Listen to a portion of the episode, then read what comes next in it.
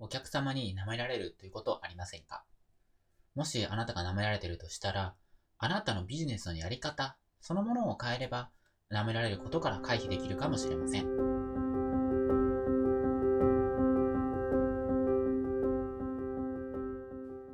こんにちは、コスケンことコスミツケンタです。え、今日はですね、お客様に舐められるっていう人ですね。なんかこの存在に扱いを受けるっていう人がどうすればいいのかとについてお話をしていこうというふうに思います。でですね、えっと、僕もこれは経験があります。僕が今までビジネスやってきて、えっと、僕今4年目になるんですけどね。僕今コンサルタント業とかを、えー、していますけれども、まあ最初ですね、まず一番最初、まあコンサルタント業っていうか、一番最初にこういう、何ですか、人の相談に乗ってビジネスのアドバイス、ビジネスのアドバイスとかそういう立ち上げのアドバイスをするときに、アドバイスしても結局何もやってくれないっていうのは、まず一つ目は、まず一つ目ですね。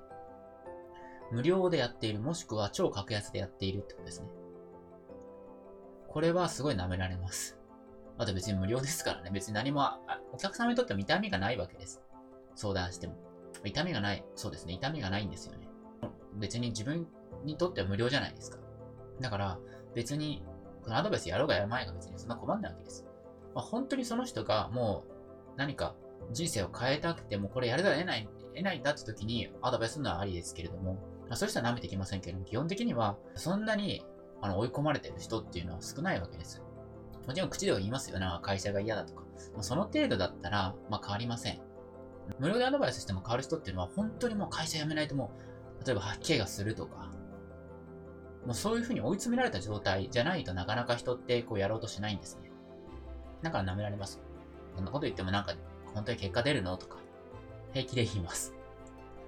だからまずお金をちゃんと取るってことですね。格安でもあんまり良くないと思います。実際僕もそうです。やっぱりコンサルティング業で3000とか4000とかでやっても、やっぱりそんなに、まあ大人だったらそんぐらい払えるじゃないですか。だからそんなに痛みがないんですね。だから結局、まあ、聞いても、それ本当なのかなと思ってやらない人が大半だったというふうに思います。では、どうすればいいのか。まあ、そんなこと言われても、じゃあお金いや自分でやっててお金そんな取れ取れたことないんだけどっていう人いるかもしれません。でもしあなたがお金を、まあ1万円とか2万円でも取れないっていう場合ですね。でこの場合っていうのは明らかにブランディング上で問題があると思います。ブランディング上の問題です。まあ、もうちょっと言うと、あなたじゃなきゃダメっていうのがないっていうことなんですね。これが問題だと思います。だから別にどんな子、例えばあなたがカウンセラー、カウンセラーとか、まあ、コーチとかやってるんだとしたら、他のカウンセラーとコーチと何が違うのかってことが明確じゃないってことなんです。っていうことは別に他の人に頼んでもいいってことです。で、他の人よりもっと実績が上げてる人で、に頼めばいいじゃないですか、それだったら。だから、あなたは他の人に何が違うのかってことを考える必要があるんですね。でも、こう言われても、そんなのわからないよって人も多いかもしれません。で、それなんでわかんないのかっていうと、結局、自分のことを客観視することが難しいからってことなんですね。他の人と違うのって、特に自分のその才能とかって強みっていうのは自分にとって当たり前のものなんですね。才能っていうのは他人にはできなくて自分には当たり前にできることなんで、自分では分かりづらいことなんです。だから他の人から言ってもらって、あ、ここはあなたすごいよねとか、そう言われるポイントをいろんな人って会って聞いて、まあ、そういう仲間とかね、そういうのを作って聞いていくってことなんですよね。で、それをプラスしないとなかなか難しいです。よく資格を取れば、そのブランディングになるっていう人いますけれども、まあその差別化になるっていう、まあ、ブラいっぱい資格を載せる人いますけど、資格なんてほとんど役に立たないんです。例えばなんか、特に民間資格なんてほぼ役に立たないです。だって、同じような資格持ってる人が100人ぐらいいるとしたら、その100人の別の人を選べばいいじゃないですか。その中で実績がある人。だから実績がない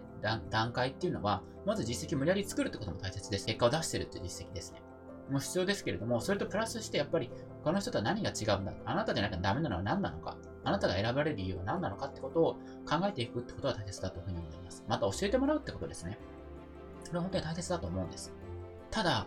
もうもうちょっと踏み込んでいく。最後のお話します。しますけど、あなたじゃなきゃダメっていう状態になったとしても、舐められる人っていうのはいます。これ何だかっていうと、もうそもそもお客さんが悪いっていうことです。もうお客さんはそういうなんか、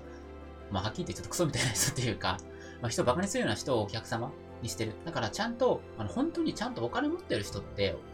まあ、特にもっといっぱい稼いでる人っていうのは、ちゃんとその、お金がない人よりもお金がある人の方が、まあ余裕があるので、その分、ちゃんと余裕を持ってちゃんと尊敬してしてくれる人が多いですね。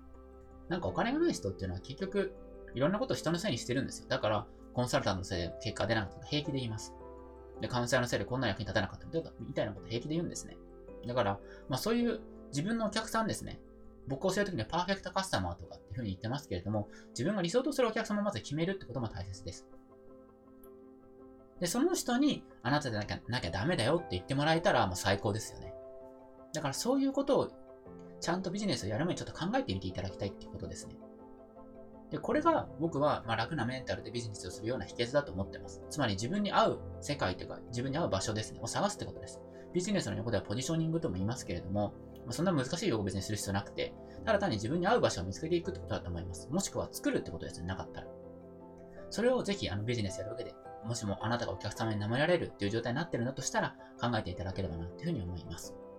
ということで今日はですね、お客様に舐められるって人は、まずは無料でやってしまってとか、格安でやってしまっている。まあ、それで、その原因はブランディングができてないってことですね。だから、あなたじゃなきゃダメだという思われるような理想のお客様を決めて、その人のためにビジネスをやるってことをぜひ考えていただければなっていうふうに思います。で、この具体的な方法ですね。これでは長くなってしまうので、このどうやってそのビジネスをやるかっていう具体的な方法については、無料動画セミナー、会社でうまくコミュニケーションできなかった僕が、一人でマイクロビジネスで食ってきた方法ですね。これを無料動画セミナーにまとめてますので、ぜひそちらもご覧ください。また、この動画がいいなと思ったら、ぜひいいねやチャンネル登録をお願いします。また、質問のコメントいただければ、その質問に対して僕がお答えすることもあるので、ぜひ、えー、ご質問もお願いします。ということで、えー、コスケンことコスミツケンタでした。